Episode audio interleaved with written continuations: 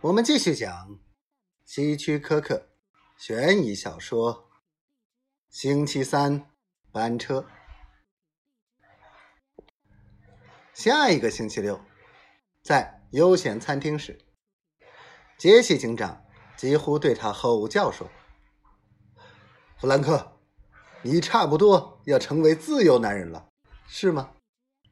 我太太说，你姐姐随时要走。”是啊，弗兰克平静的回答，同时暴饮着啤酒。随时走。那天晚上，他按时去接安迪。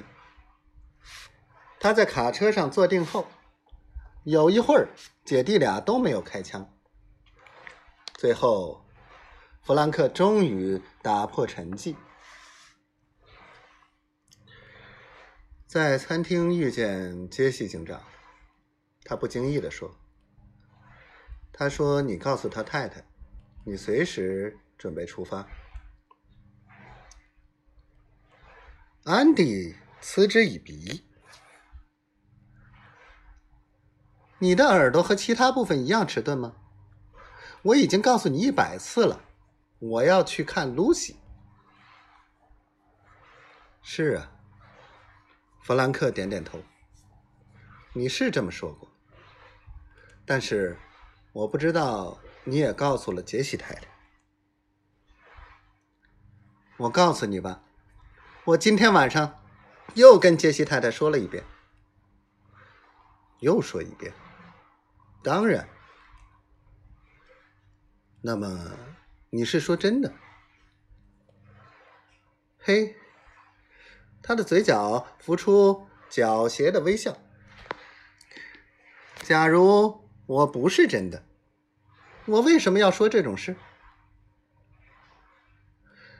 弗兰克的心在歌唱。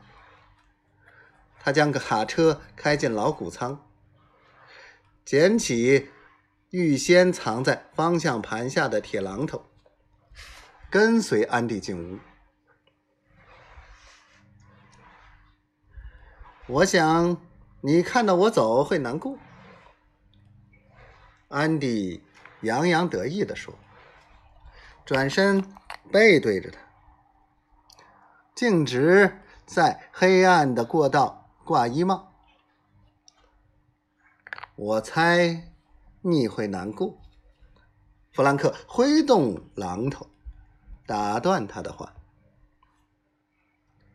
然后。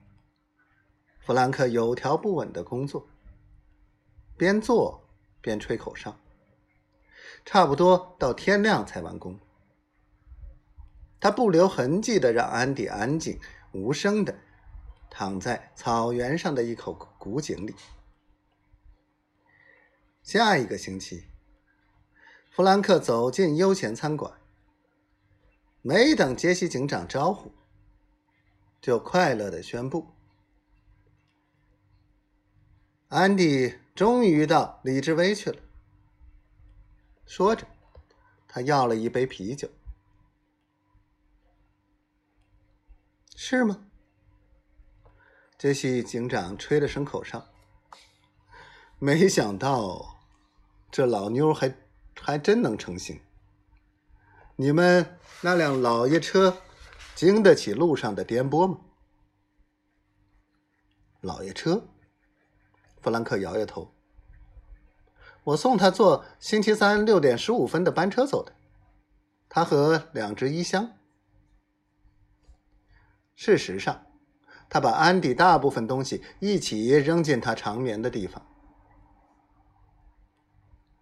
餐厅里有一阵突然不寻常的静寂，但是弗兰克沉浸在自己的快乐中。